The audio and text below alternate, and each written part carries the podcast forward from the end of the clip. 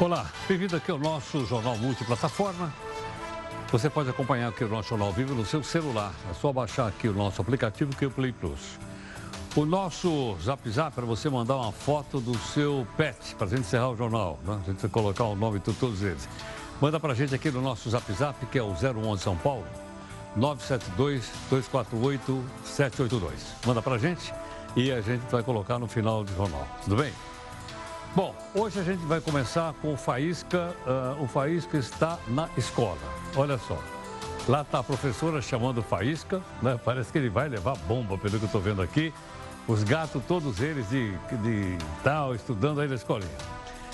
Jamais levei bomba na escola, proclama aqui o Faísca, herói do Jornal da Record Ele é contra essa ideia de voltar reprovação na escola. Ele prefere estar numa escola que tem aquela aprovação automática, sem nota, sem recuperação, sem segunda época, como era no período, né? e como dizia também a avó dele. Assim, o Faísca vai movimentar a bancada toda aqui do PGG, o Partido dos Gatos Gatunos no Congresso, para não deixar esse projeto, né? não, não deixar o projeto. Faísca aproveita para pedir ao seu Jair a troca do ministro da Educação. Ele não gosta desse ministro da Educação, que quer, quer, quer, quer cobrar nota. O que é isso? Na sua opinião, qual é a melhor maneira de se avaliar o desempenho de um aluno, na sua opinião? Mande o seu comentário para cá através das nossas redes sociais aqui da Record News. O nosso portal tem também lá no portal um resumo. Olha aqui, ó, hoje, eu achei o resumo aqui, ó. Tem o um podcast aqui no portal, se você quiser ver todo dia aqui, está aqui. O nosso portal dizendo que o Fundo de Garantia impulsiona a poupança e leva o melhor setembro da série histórica. Em outras palavras, pessoas descobriram que a poupança está pagando um pouco mais e estão uh, tirando dinheiro dos lugares e colocando na poupança. Mas nós temos também outras notícias importantes para você. O ministro do Turismo é denunciado pelo Ministério Público. Ele é suspeito de crime eleitoral. O WhatsApp é o aplicativo favorito da classe C, diz o Data Popular.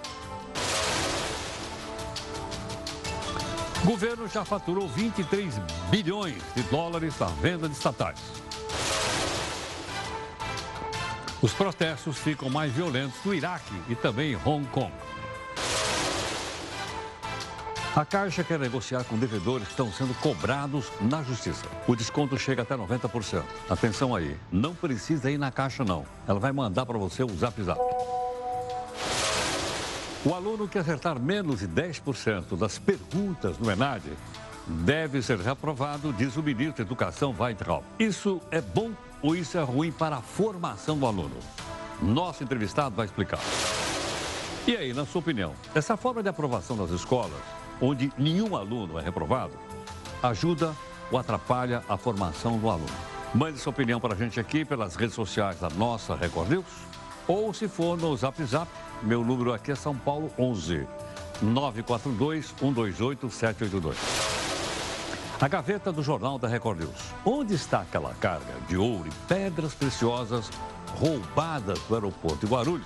E recentemente, até Bolsonaro falou dela. E como é que pode? O cara está transportando 700 quilos de ouro, não sei quanto de pedras preciosas. Não tem segurança. Senadores empurram com a barriga. E que barriga? A votação da reforma da Previdência. Eles querem mais verbas. O desemprego cai para 3,5%. É o menor em 50 anos. Mas não se anime não, porque é nos Estados Unidos. Ô, seu dono, dá para dar um help aqui no Brasil? O Cacareco quer voltar a ser vereador de São Paulo. Ele foi eleito há 60 anos com 100 mil votos. É, mas os Barnabés não deixaram ele entrar no plenário. Veja aí a nossa imagem do dia. É esse macaco asiático flagrado logo depois de sair de um salão de beleza. Esse bichinho está ameaçado de extinção. Está aberto o concurso por 40 vagas no Senado. Detalhes, entra lá no Diário Oficial da União Online. Os aprovados vão se juntar a outros 9 mil funcionários da casa. É o quê? Aumentam os casos de sarampo. A maioria esmagadora é em São Paulo. Tem vacina nos postos. Leva a criançada lá. Por falar em São Paulo, o Estado adere ao programa de instalação de escolas cívico-militares. A Amazônia volta a ser destaque. Começa domingo o Sínodo em Roma sobre a região. Domingo tem eleição para conselheiro tutelar. Quem pode votar? Quem pode ser candidato? Nosso entrevistado vai explicar. Comemoração do Dia Mundial dos Animais. Mande a foto aqui do seu pet, que a gente vai fazer o encerramento do jornal em cima dela. Este é o jornal multiplataforma. Através delas você pode participar de todas as lives, pode mandar foto do seu pet aqui para a gente, pode opinar nas três lives dentro do jornal e pode cobrar da gente busca de isenção e busca de interesse público.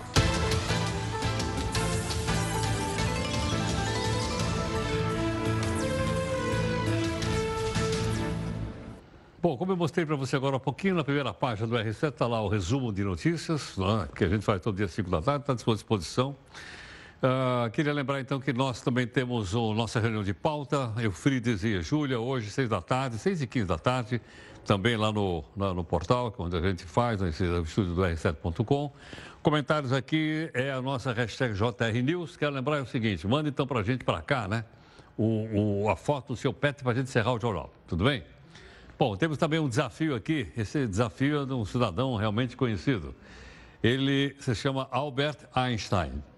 Tudo deve ser feito de forma tão simples quanto possível, mas não mais simples do que isso, diz aqui o Einstein. Né? Lembrando, então, uh, um desafio muito importante para a gente. O Ministério Público Eleitoral de Minas Gerais denunciou o ministro de Turismo, Marcelo Álvaro Antônio, e outras 10 pessoas por crime envolvendo candidaturas laranja. Os crimes são, anota aí, falsidade ideológica, associação criminosa e apropriação eleitoral, que é quando o candidato se apropria de recursos destinados ao financiamento eleitoral para proveito próprio. Vem uma dúvida assim, afinal de contas, o que é uma candidatura laranja? O que é isso? Ah, as mulheres são as mais, mais afetadas. Para você entender bem, vamos acompanhar aqui o texto do meu filho de Júnior. Em um passado recente, o Brasil teve vários tipos de mulheres. A mulher melancia, a mulher melão. Machuca, machuca, machuca mais uma vez. E a mulher pera. Mas agora você vai conhecer a mulher laranja. Para com isso. Ei, maçã. O que foi? Você é uma frutinha. Tá, isso foi hilário. Para cumprir a regra das candidaturas femininas, os partidos brasileiros registram mulheres que não recebem votos, servem de fachada. Ou seja, de cada 10 sem votos, 9 são mulheres. O fenômeno aconteceu pela primeira vez nas eleições municipais de 2016.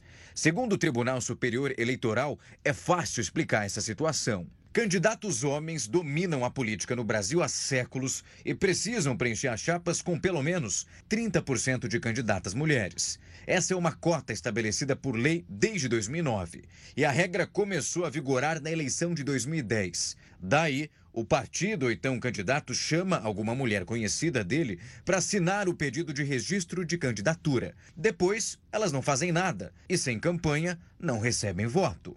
A Justiça Eleitoral afirma que esse tipo de fraude agrava ainda mais a baixa representatividade feminina na política brasileira. Lançar candidatas fictícias é fraude e crime.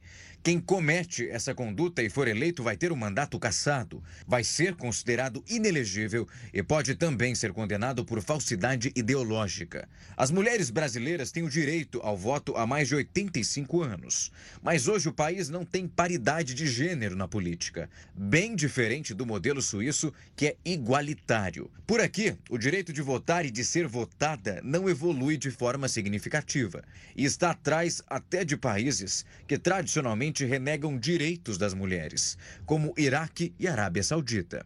E mulheres registradas por partidos somente por causa da lei relatam desde ameaças a prejuízos morais. Algumas concorrem sem ter nenhuma chance e outras têm o um mandato exercido por algum familiar. Agora pare e preste atenção. Já está na hora de mudar essa realidade. Tá, eu já entendi. Para com isso. E olha, o ano que vem tem eleição de novo. Tá? Uh, só para você ter uma ideia, nas eleições do ano passado, 35% das candidaturas de mulheres para a Câmara dos Deputados não alcançaram nem 320 votos. Por aí você veja que realmente a história era pegar a grana né, para poder gastar. Detalhe, o ano que vem tem eleição para vereador e para prefeito. E, de novo, nós vamos tirar do bolso 1 bilhão e 700 milhões de reais para fazer campanha dessa turma aí. Bom, tem várias cidades do Brasil, de uma maneira geral, vão realizar no próximo domingo eleições para escolher novos membros de conselhos tutelares. É? Para a gente ter uma ideia do que é um conselho tutelar, do seu papel, qual é a importância, o especialista em direito das crianças, é? que é o Luciano Bediati, gentilmente vai conversar aqui conosco e o Luciano está aqui. Luciano, muito obrigado pela gentileza por atender aqui o Jornal da Record News. É uma alegria poder esclarecer para toda a sociedade qual é a função, então, do Conselho Tutelar e a importância do cidadão ir às urnas no próximo domingo e escolher os próximos conselheiros. Bom, Luciano, primeira, primeira coisa, onde é, que, onde é que eu vou votar? Bom, cada município institui, então, quais são as escolas, geralmente, onde terão as urnas para o voto. É, a maior parte dos municípios, não dá para dizer que são 100% dos municípios brasileiros, estarão realizando então o processo de escolha de conselheiros no domingo. E aí, o Conselho Municipal dos Direitos é quem faz a escolha dos locais de votação. Então, você que está aí na sua cidade, de pequeno porte, grande porte, tem que procurar descobrir aonde está este lugar. Geralmente são escolas municipais, Heraldo. Tá. Estou te dizendo porque eu moro em São Paulo e eu não vi nenhuma publicidade, nenhum absolutamente nada.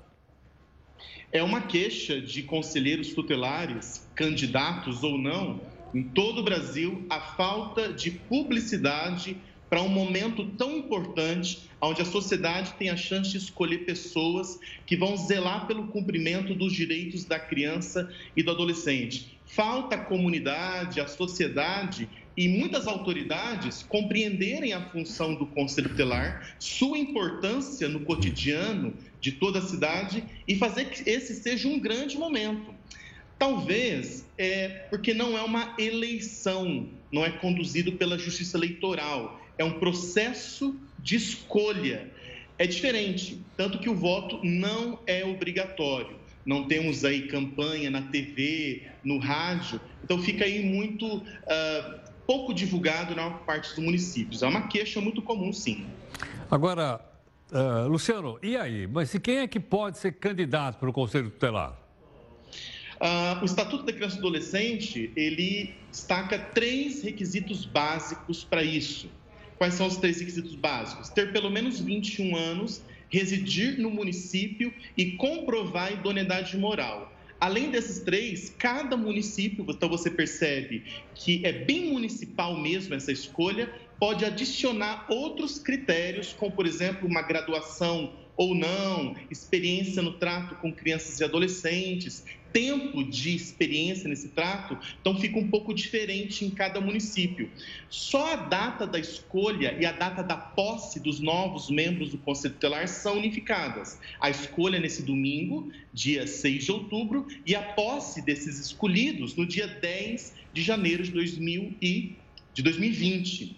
Agora, era importante dizer que a a comunidade, a sociedade, ela não compreende qual que é o papel do Conselho Tutelar. Eu não posso perder essa oportunidade de falar para o cidadão que está assistindo uh, que o Conselho Tutelar ele está para zelar pelo cumprimento dos direitos de crianças e adolescentes que tiveram seus direitos ameaçados ou violados. Por que, que eu quero dizer isso? Porque sempre que você cita a questão do conselho tutelar e isso leva ao estatuto da criança adolescente, as pessoas automaticamente fazem uma ligação com a questão da redução da maioridade penal e acabam trazendo no mesmo bojo de discussão e condenando não só o estatuto, mas a ação do conselho tutelar. É importante dividir bem as coisas. O Conselho Tutelar garante direitos humanos de todas as crianças e adolescentes, não importa em que condição estejam. Bom, então a pessoa para se candidatar não precisa estar ligada a algum partido político? Não, não. não. Não. não é uma eleição, não tem nada a ver com partido Eu vou lá e político. coloco o meu nome lá para o pessoal escolher. Os municípios proíbem essa ligação. Ah. Então como é que eu faço? Suponha que eu quisesse participar. Eu vou lá e ofereço o meu nome, é isso? É, sai um edital com as regras do processo de escolha e o cidadão que comprova os requisitos de cada município se inscreve passa por várias etapas. Alguns municípios pedem prova escrita, por exemplo, e logo em seguida vai para a escolha popular. Então, as pessoas que desejarem ir até as urnas vão lá, digita o número quando a urna é eletrônica, ou escreve lá, marca o X quando a urna a cédula é de papel, né? E aí depois é feita a contagem e descobrimos então quem a sociedade escolheu para estar ocupando tão importante função. Agora, o conselho tem uma sede no município? Sim, todo município tem que contar com pelo menos um conselho tutelar. Por óbvio, grandes cidades como a metrópole São Paulo, aqui a minha capital Curitiba, a minha cidade aqui, Ibiporã, uma cidade pequena, tem um conselho só. Mas grandes cidades têm mais de um conselho. Então tem uma sede, um local, são cinco conselheiros tutelares por conselho e muitos, inclusive, têm equipe técnica para auxiliar grandes cidades, se não me engano, São Paulo, são mais de 50 conselhos tutelares na Grande São Paulo.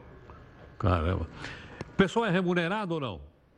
Sim, existe uma remuneração mensal, visto que, inclusive, existe o plantão noturno, né? Você consegue acessar o conselho tutelar em qualquer momento do dia.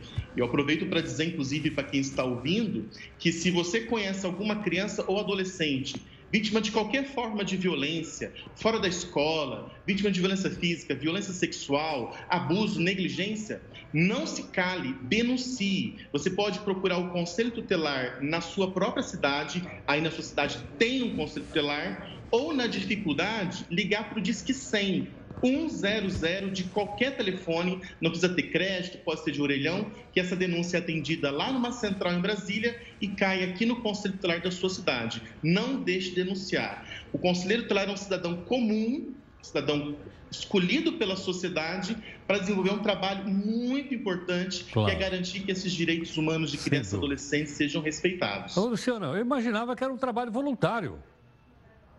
Não é um trabalho voluntário porque ele tem horário para começar às 8 ah. da manhã e terminar às 17 horas, mais o plantão noturno. Então, muito difícil você dar continuidade num trabalho tão importante ah. de forma voluntária. Eu acredito no voluntariado, mas algumas funções o voluntariado não dá continuidade no atendimento por isso a remuneração. E já que você pergunta sobre remuneração, eu tenho que trazer um dado triste para você. A maioria absoluta, estima-se que mais de 75% dos conselheiros tutelários do Brasil recebem apenas um salário mínimo como remuneração. É uma vergonha. Então, é quase um trabalho voluntário. Não posso afirmar que é, porque não é. Mas o, o, a remuneração, na maior parte dos municípios, é muito pequena. Tá ok. Muito obrigado, então, pela gentileza, por atender aqui o Jornal da Record News. É uma alegria atendê-los e dizer para a comunidade: conheça os candidatos, ainda dá tempo, procure saber onde é o local de votação e vamos escolher os melhores para zelar pelo cumprimento dos direitos da criança e adolescente. Um abraço. Muito grato, muito obrigado. Conversando conosco, então, Luciano Bediati, que é especialista dos direitos da criança, explicando para a gente, então, sobre o Conselho Tutelar. Eu ah, sinceramente, eu achei interessantíssimo. A única coisa que eu não sabia, mas eu estou aqui aprendendo todo dia com vocês, é que o trabalho não é voluntário, que é uma remuneração. Então, é uma coisa diferente, né? Achei, sei lá, uma pessoa... Quero fazer um trabalho voluntário, vou lá, mas não é voluntário, você viu aí. Uma pesquisa realizada pelo Data Popular detectou o seguinte: o Zap Zap é a principal ferramenta de comunicação da classe C, da nossa classe aqui. O aplicativo, que é também mais utilizado por pessoas, ganha com tranquilidade em duas categorias dos outros todos. Ganha do Facebook, ganha do Instagram. Aí, apesar da gente estar tá todo, todo, estamos tá, lá. Pesquisa traz também 93% da população da classe C possui, olha, deixa eu falar, 93% da população da classe C possui aparelho celular. 70% tem smartphone. Portanto, pode assistir o jornal aqui, pode mandar a fotografia do pet aqui para gente, não é? E pode opinar também na nossa live, como nós vamos fazer agora.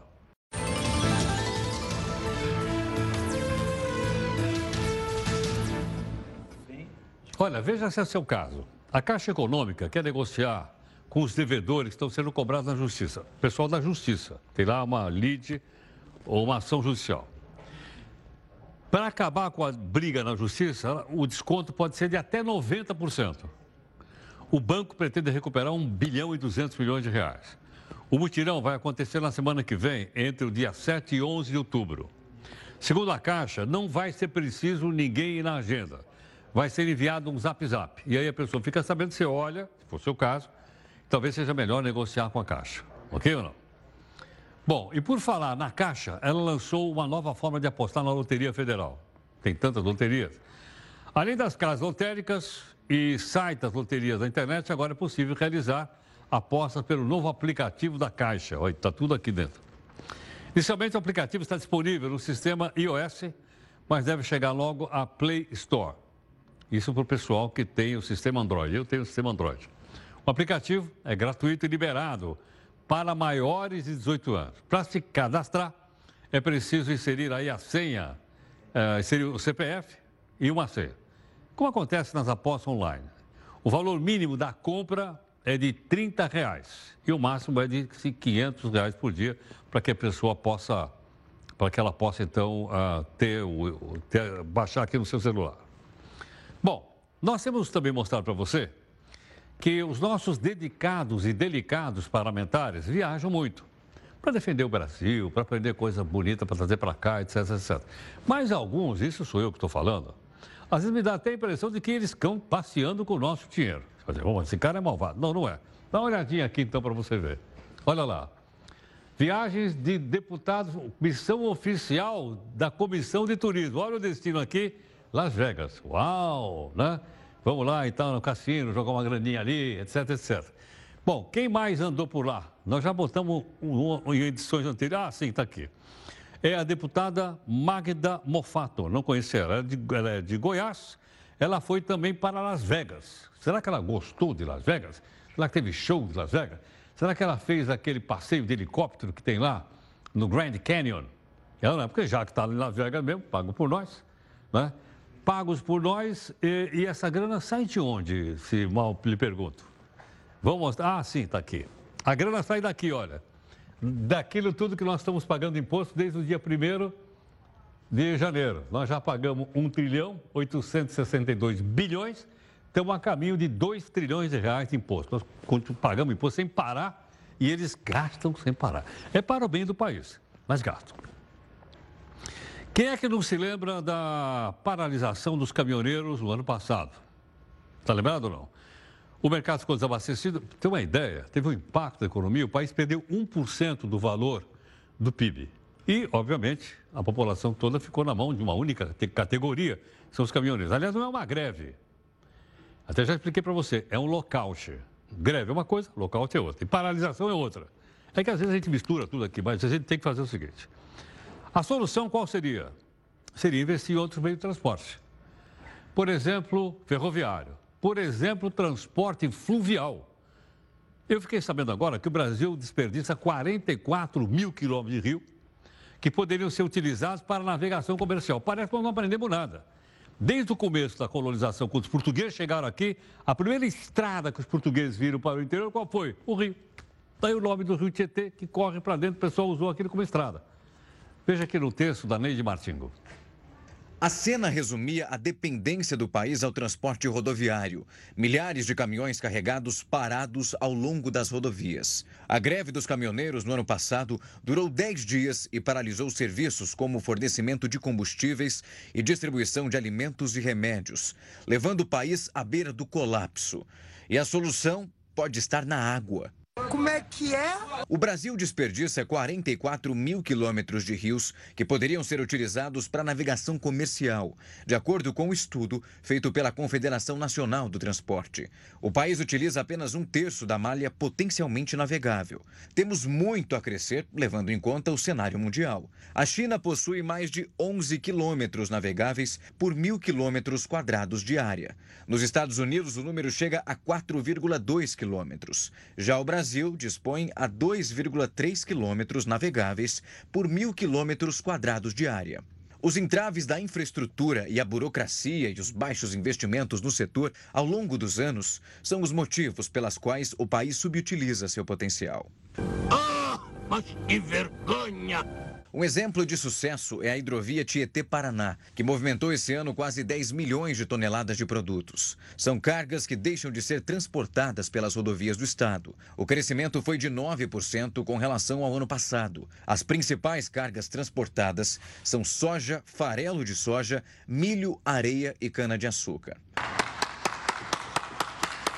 Os rios hoje podem ser navegáveis por suas características naturais e não por terem tido melhorias, como a limpeza do fundo dos rios. A retirada de material como rochas facilita a navegação. O estudo também indica que, embora o transporte de cargas pelo modal hidroviário tenha crescido nos últimos anos de 35% para 75% entre 2010 e 2018, a malha diminuiu. Em 2016, a extensão das hidrovias utilizadas no país era 12% menor do que a utilizada em 2013. A CNT estima que o investimento mínimo necessário para a navegação fluvial chega a 166 bilhões de reais. Portanto, se não houver investimento, não adianta lamentar quanto à necessidade gritar. Me lembro de ter visto uma vez que uma balsa como essa que a gente mostrou agora, uma delas, equivale a 15 caminhões. Você tem uma balsa só empurrada por um rebocador, com um único motor, ele movimenta a carga de 15 caminhões que andam pelas estradas brasileiras, só para você ter uma ideia da diferença entre uma coisa e outra. Aí você poderia até dizer, bom, mas uh, os Estados Unidos tem mais, a China tem mais. Estados Unidos, claro. O primeiro navio a vapor do mundo foi uh, inventado nos Estados Unidos. Chamava Fulton, o nome do, do cidadão que inventou o vapor, e ele andou lá pelo rio pela bacia do rio Mississippi, Missouri. Depois espalhou pelo mundo. Começou lá. Bom, o Ministério da Educação afirmou hoje que novas alternativas para punir alunos com notas ruins no Exame Nacional de Desempenho, chamado de ENAD. Se trata aqui de uma prova para avaliar o curso de ensino superior. De acordo com o ministro, que se chama Abraham Weintraub, o aluno que acertar 10% da prova, segundo ele, ele é o ministro, não deveria direito a se formar, porque tirou, não conseguiu acertar nem 10%. Bom, nós convidamos aqui, gentilmente, para conversar conosco, o mestre de educação, que é o professor Sérgio Pielski. Sérgio, mais uma vez, muito obrigado pela gentileza.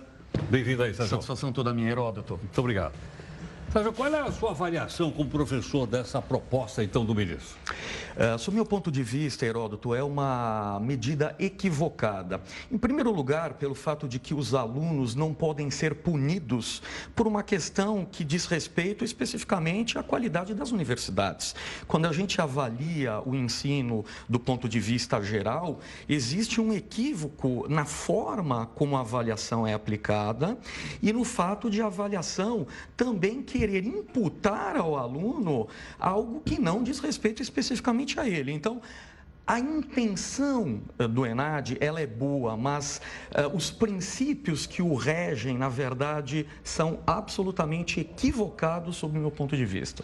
Agora, eh, então, dizer, ele está dizendo o seguinte, que as pessoas que fazem o ENAD fazem assim, sem nenhuma preocupação, porque passei mesmo. Então, para mim é uma mera burocracia.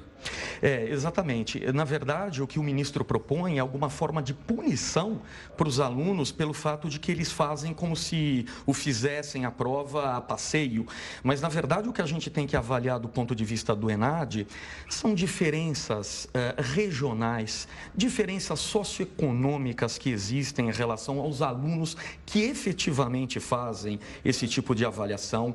O governo, para você ter uma ideia, Heródoto, em 2000 2018 gastou algo em torno de 140 milhões de reais com a aplicação do ENAD e a própria OCDE chegou à conclusão e fez essa recomendação uh, para o Ministério da Educação de que os princípios de aplicação do ENAD são absolutamente equivocados e punir o aluno é um equívoco ainda maior. O que se deve punir eventualmente são as, são as universidades que fazem a aplicação uh, de metodologias absolutamente antiquadas, algumas delas que proliferaram no Brasil visando especificamente ao lucro, e essa sim deve devem ser mais fiscalizadas, devem eventualmente ser punidas, mas não o aluno. O aluno, na verdade, está na ponta de todo o processo. Agora, Sérgio, mas eu não, de 100 questões eu não acerto 10? Uhum. É sinal que eu não, não, estudei nada. É, ou que o aluno não estudou ah. nada, ou um problema estrutural, sob o meu ponto de vista, muito mais grave, Heródoto. Não se investe na educação de base para que este aluno que vai fazer no ENAD, ele chegue efetivamente com uma boa formação e tenha efetivamente um bom desempenho na prova. Real, realmente, os resultados do ENAD são, eh, eu diria, basicamente deprimentes né, pelo percentual de alunos que tiraram a nota máxima 5. 3,3% dos alunos eh, tiraram nota 5. Só 3,3%, ah. o maior percentual de universidades públicas, por quê? Porque os alunos que eh, eventualmente frequentam a maior parte das universidades públicas, quem são? São alunos que fizeram bons colégios particulares, que têm a oportunidade de entrar em universidade pública e que têm um desempenho melhor. Então, o problema é um problema estrutural e não se está olhando e não se está investindo na educação na base de tudo. Agora, Sérgio, o ensino à distância, que está ficando cada vez. Eu passo no metrô aqui, daqui, pertinho, eu vejo lá, curso presencial e semipresencial. Uhum. Você vai dois dias na escola e três você estuda em casa. Uhum. Isso tem ajudado essa, vamos dizer assim, essa preparação, vamos dizer, mais frágil das pessoas? Olha, ou não? Uh, eu diria que, pelos dados, inclusive, do último ENAD, é, são bastante interessantes as conclusões. É, uma das conclusões é de que, justamente, o ensino presencial, ele não teve uma diferença significativa em termos uh, de resultados uh, em relação ao ensino presencial. É, o que é, é extremamente interessante esse resultado. O rendimento foi semelhante? O rendimento foi bastante semelhante. É, e a maior parte dos alunos, hoje em dia, já estão muito motivados e estão buscando o ensino à distância. Então, o ensino à distância é algo absolutamente irreversível. E isso facilita muito também a vida do aluno no seu dia a dia. E não há uma diferença significativa de qualidade, os dados do último ENAD apontaram isso, em relação a resultados. O que é muito bom, isso significa que o aluno que busca um curso à distância, ele tem um ensino compatível, teoricamente, com o ensino presencial. Sérgio, na sua avaliação, então, é melhor acabar com o ENAD, já que custa 120 milhões, como você falou, trocar o ENAD, seu trocar por um outro modelo de avaliação? Qual seria a alternativa? É, eu não diria que, que acabar com o ENAD, né? Eu acho que a gente pode estudar, uh, obviamente, uh, soluções intermediárias. O ENAD não é um exame perfeito, longe disso. Mas a intenção que está por trás do ENAD é muito boa, no sentido de saber o desempenho da universidade o ENAD não avalia o aluno, o ENAD avalia a qualidade das universidades e dá bons parâmetros. Mas, sob meu ponto de vista, só se basear no ENAD é um grande equívoco. Né? Existem inúmeras possibilidades de outras avaliações que podem e devem ser consideradas uh, quando se avalia o ensino superior. Né? Sérgio, eu estou falando de fora aqui, porque eu também não, não atuo na área da educação, mas me parece que o pessoal que vai para o Enem vai muito mais preparado, com muito mais garra de fazer o Enem do que o Enad. Eu estou enganado. É, existe uma diferença no sentido de que uh, no Enad é, não existe, como o ministro Weintraub destacou, não existe uma cobrança efetiva do aluno, diferente do Enem. Do Enem. Né? No Enem, as notas do Enem elas são consideradas em inúmeros processos seletivos das universidades. E no caso do ENAD, isso efetivamente não se reflete para o aluno, porque o que se avalia é a qualidade das universidades. Razão pela qual eu defendo justamente que é um absoluto equívoco querer punir o aluno né, por uma situação que não diz respeito a ele. E volto a dizer, é uma situação estrutural, Heródoto. A gente realmente só vai avançar enquanto país quando efetivamente se investir com seriedade, com efetividade em educação. A transformação está na educação. Se a gente quiser realmente ser um país melhor, a educação, sem dúvida, é a chave da nossa transformação. Sérgio, obrigado. Eu que agradeço, Heródoto, pela gentileza. Xanatová. Muito obrigado, Xanatová. Muito obrigado. Bom, aí está o professor Sérgio Bialski, mestre em educação, conversando conosco, então, explicando alguma coisa importante, que mexe com a educação, mexe com a cidadania, mexe com a nossa família. Por esse motivo, nós trouxemos uma pessoa que tem credibilidade para vir explicar aqui para a gente, ok? Bom, como nós estamos na multiplataforma, vamos então para a nossa segunda live.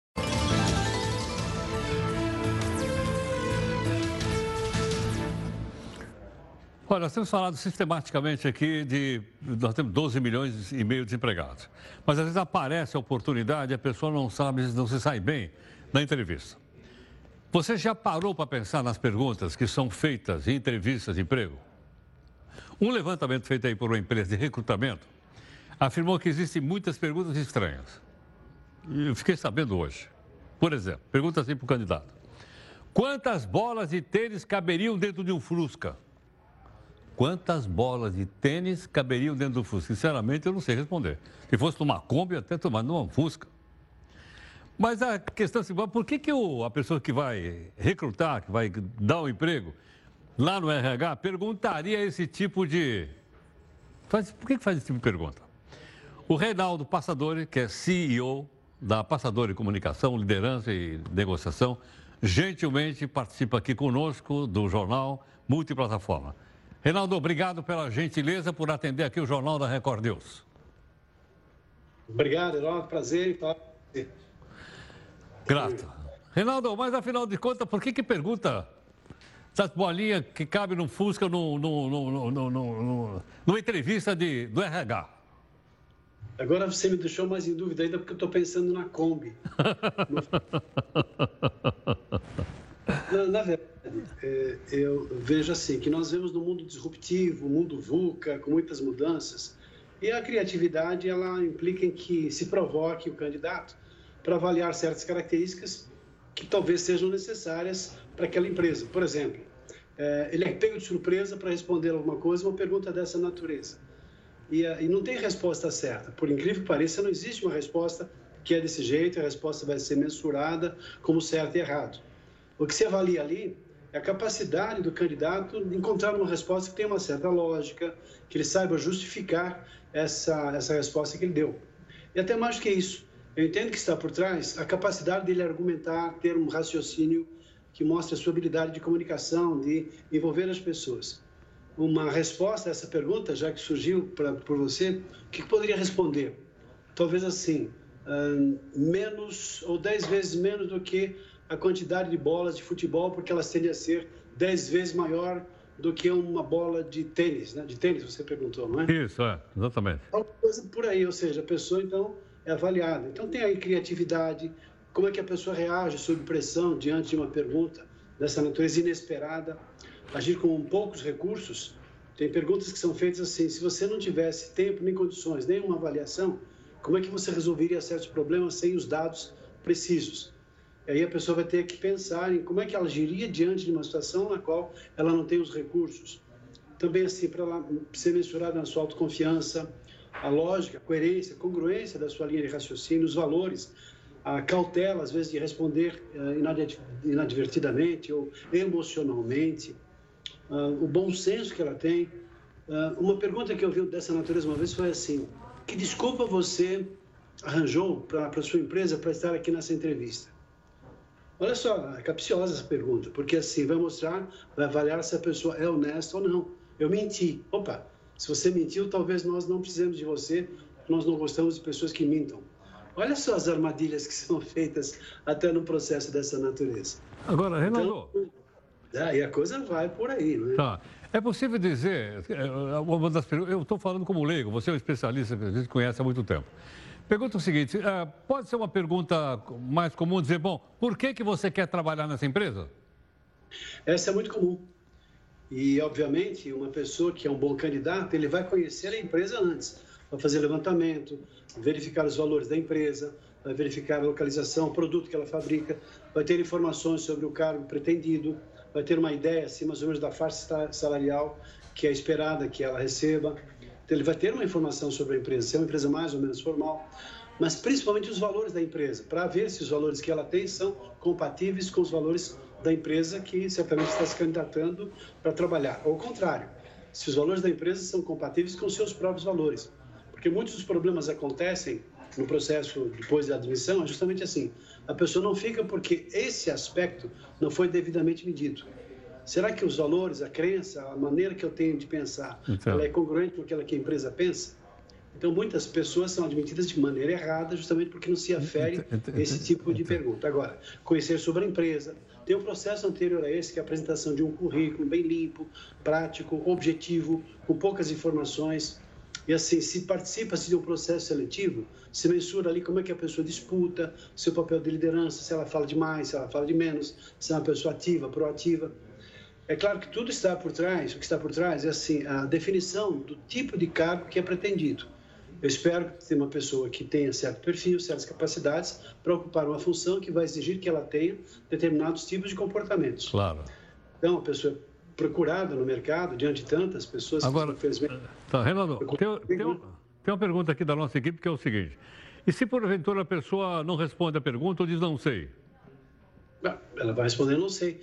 Mas o que acontece é assim, é, peraí, é diferente de outra pessoa que vai encontrar uma resposta lógica, que certamente vai ganhar vantagem em relação àquela pessoa que simplesmente disse não sei. Como eu pensei nessa resposta aí. É, é não tem lógica, não tem uma resposta certa, mas ela pensou, ela raciocinou. Por exemplo, se eu respondo assim, tem 10 vezes menos, aliás, 10 vezes mais bolas do que a de futebol, entendendo, pressupondo que a bola de tênis seja 10 vezes menor do que uma bola de futebol. Ou seja, é, ela chutou também, não tem uma lógica, aliás, tem uma lógica, não tem uma resposta certa. Mas o que acontece é que ela foi testada na sua criatividade, na sua inventividade, na sua imaginação, que talvez sejam características fundamentais para o cargo pretendido. Agora, Reinaldo, essa entrevista é decisiva para saber se a pessoa é, ganhou o emprego ou não? Eu acredito que não. Não? Eu acredito que há várias fases do processo no qual a pessoa é medida em relação à sua habilidade de comunicação, há testes e a, mensuração em relação ao assessment, sistemas DISC e outros processos que são utilizados para se avaliar efetivamente o perfil da pessoa. Se ela é mais cautelosa, se ela é mais objetiva, se ela é extrovertida. Tudo vai em função do cargo, né? Se, claro, as características das pessoas têm que casar com aquela que é o, esperada do cargo que vai ser ocupado mas certamente é um papel, a entrevista como um todo é importante. E também, assim, se a pessoa tem habilidade de comunicação, se é uma atividade que vai exigir que a pessoa tenha habilidade de comunicação, que ela seja um bom comunicador e na comunicação, se ela olha nos olhos, se ela mostra segurança, se ela mostra firmeza, se ela tem assertividade. Sim. São características que vão definir lá na frente. Outra questão, Reinaldo. Melhor... É mito ou é verdade que a maneira pela qual você vai vestido pesa também? Pesa também, claro. Pesa. Não só isso, mas piercings, conforme sua empresa é mais conservadora, ah. obviamente a pessoa chegar lá toda descolada. Uma tatuagem, por exemplo. Desculpe. Uma tatuagem. Não, é assim, até normal hoje, né? Há empresas que são muito conservadoras ainda. Então, há que se levar em conta, pelo menos esconder a tatuagem, né? alguma coisa dessa natureza. Agora, não dá para ser quem não é. O que eu entendo que é negativo e que vai ser um dos fatores de eliminação é a pessoa se programar. Eu estou me programando para entrevista, estou trabalhando aqui com respostas que eu julgo que sejam certas. Porque um bom, um bom psicólogo, um bom entrevistador vai matar no ato. Se a pessoa está inventando, se ela está mostrando alguma coisa além daquilo que de fato é. Por exemplo, inglês. Ah, o inglês eu, eu falo mais ou menos, aí 50%. Aí a pessoa lasca lá uma pergunta em inglês e ela não sabe responder. Peraí, então ah, você tá não sabe nada. É. Então não adianta mentir. É Mesmo porque se mentir, isso vai aparecer talvez no primeiro momento. Ela pode ser demitida depois de admitida. Entendi. Mas por isso todo cuidado é feito. Aliás, esse é um dos grandes problemas das empresas. Não terem o devido cuidado para, de fato, fazer uma análise de perfil para ter as pessoas certas. Porque há pessoas que mentem, há pessoas que não sabem fazer uma boa entrevista, um bom processo de avaliação. E se você quer ter sucesso na sua empresa, um dos primeiros e principais papéis Perfeito. é trazer pessoas certas para que possam fazer parte da sua é equipe. É verdade. Por exemplo, um dos pontos, olha só um detalhe. A pessoa é mal-humorada, de mal com a vida, Ih, a pessoa é otimista. Ela contamina o ambiente, ela pode sair até bem numa entrevista. Tá, Reinaldo, queria pois agradecer é. sua gentileza. tá bom, Heroto. Muito prazer em falar com você. Espero ter sido útil. Muito obrigado, viu? Muito grato. Obrigado. O Reinaldo Passadori é o CEO da Passadori Comunicação, Liderança e Negociação. Está aí algumas, algumas explicações, então, importantes, né? Haja vista que chega num lugar como esse, a pessoa precisa desempenhar bem para poder é, ter o emprego. E como ele falou agora, especialista dizendo o seguinte: uma entrevista não é decisiva, mas é uma parte da etapa que a pessoa passa para tentar conseguir o um emprego. Bom, você tem hábito uh, de pedir comida em casa? É daqueles que pegam o aplicativo e você vê pizza, não sei o quê, bababá, aqui ou não? É, que mais? É, esfirra, ela, e tem uma esfirra, uma promoção de esfirra ali agora, são 10 esfirras por dois reais. Bom, aí vai para o telefone, mais uma vez por aplicativo. Então precisa ficar atento. Por que razão? Porque para variar, já tem um novo golpe que tem dado dor de cabeça para consumidor que entra por aplicativo. É o golpe do delivery. Delivery, é. Veja aqui no texto da Amanda Alves. Mais uma forma de ganhar alguns quilinhos. Pedir comida em casa já é um hábito comum do brasileiro. E o atendimento delivery é uma tendência que não para de crescer no país. Ainda mais com os aplicativos que facilitam todo esse processo. Tem pizza, hambúrguer, sushi, esfirra, feijoada e até mesmo aquele famoso PF tem comida de todos os tipos e para todos os gostos, até para o vegano. Mas um novo golpe está dando uma dor de cabeça a alguns consumidores. É o golpe do delivery. Ele funciona assim: o entregador chega com o pedido e, na hora do pagamento, apresenta uma maquininha com a tela danificada, impossibilitando o consumidor de ver o valor digitado. Assim, ele confia que o valor da cobrança está correto, digita a senha e confirma.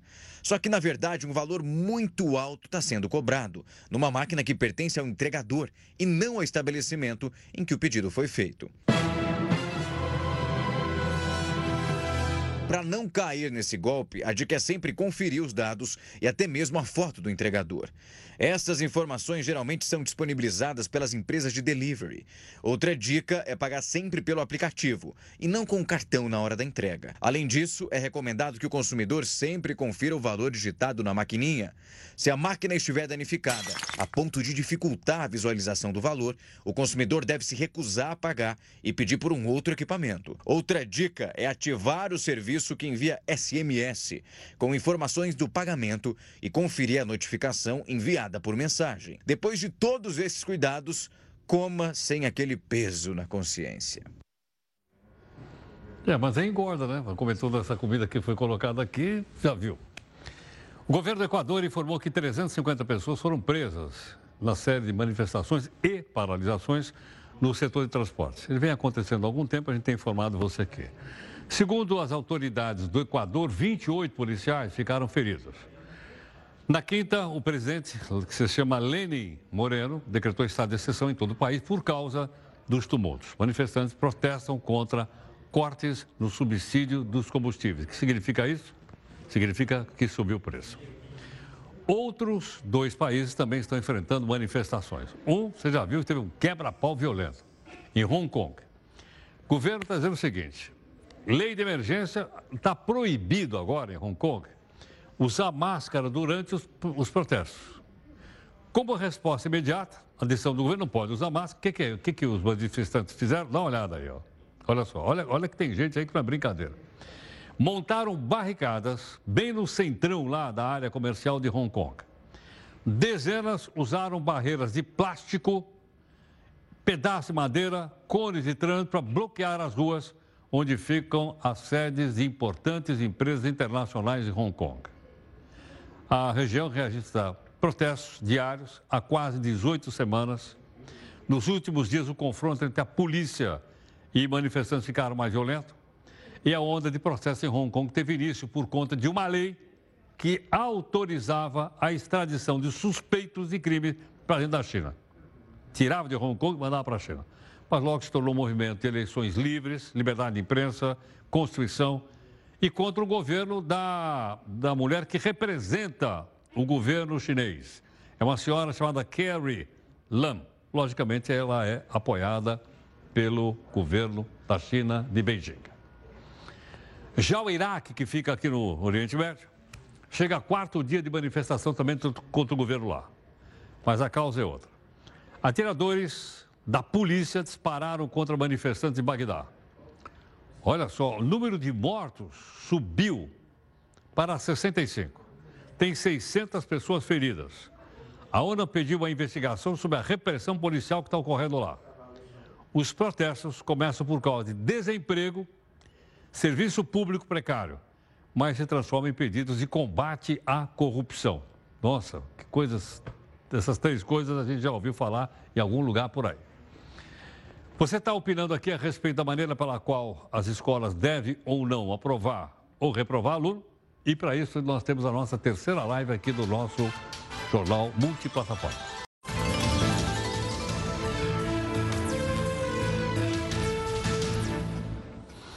Olha, a Alexa chegou aqui no Brasil e a novidade é que agora ela fala português. Mas você sabe quem é Alexa? Palavra de honra que eu desconhecia. Vamos descobrir aqui no texto da Amanda Alves. Colocar uma música, pedir comida,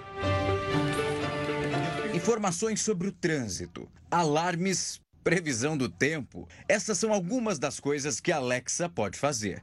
Isso é muito Black Mirror. Assistente virtual da Amazon desembarca aqui no Brasil, falando em português, em um ano de expansão da empresa americana no país. O Brasil é o 15º país do mundo a receber essa tecnologia, mas não é de hoje que começamos a interagir com os assistentes virtuais. Até então, as mais conhecidas e usadas eram a Siri, da Apple, e também o Google Assistant. Populares nesses celulares, tablets e computadores, as assistentes virtuais agora migraram para as caixinhas de som. A caixa de som que antes só tocava música, agora ganhou novas utilidades. Para poder conversar com a Alexa, basta ter o aplicativo no seu celular ou então num outro dispositivo, como as caixas de som inteligentes que a Amazon está lançando aqui no mercado brasileiro. Imagina só escutar o jornal da Record News em uma dessas caixinhas. Para que todos fiquem à vontade na presença da Alexa, os dispositivos da Amazon têm uma luz azul, que indica que a assistente está atenta aos sons do ambiente. Também existe um botão de desligar o microfone para ninguém se sentir vigiado o tempo todo pela Alexa. Ela não quer ser a culpada por nenhum áudio vazado. Além disso, para garantir a privacidade dos usuários, a Amazon lançou um site específico para as pessoas gerenciarem as informações que a assistente virtual armazena. O site é amazon.com.br barra privacidade da Alexa.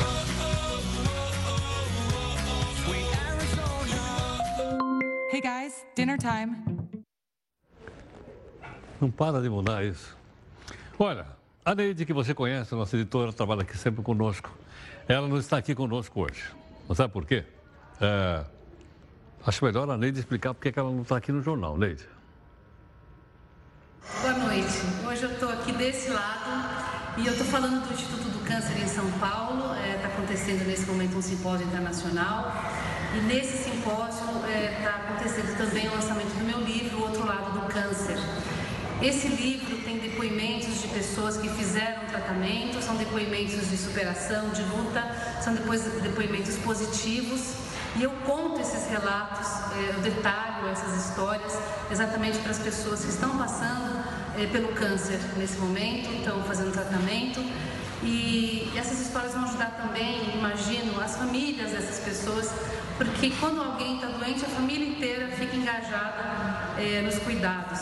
Então, esses relatos, até eu estou nesse momento é, numa exposição de fotos, é, cada um dos pacientes está aqui é, retratado, né, as fotos estão muito bonitas e são fotos que estão no livro. Então, cada um desses pacientes conta a sua história com o câncer e deixa um relato positivo. O livro chama O Outro Lado do Câncer. Então, o outro lado do câncer é exatamente a vida. Existe vida no câncer, existe uma coisa positiva, existe ensinamento. E é tudo isso que eu tentei passar nesse livro. Eu espero que todos gostem. Muito obrigada, um beijo, boa noite. O livro então se chama O Outro Lado do Câncer. O livro é espetacular, muito bacana, com fotos. Só o prefácio que não é muito bom. Bom, muito obrigado aqui em nome da nossa equipe toda de técnicos, jornalista. Parabéns então a Neide mais uma vez, em nome de toda a nossa equipe aqui. É? Nós temos a live aqui. Na sequência, você tem também a Adriana Araújo e o Celso Freitas aqui, na, com mais informações aqui na Record News. Ok ou não? E hoje o nosso Zap Zap não parou de apitar. Sabe por quê? Porque nós pedimos para o pessoal mandar fotos do, dos bichos todos pro encerramento. Aí choveu, dá uma olhada.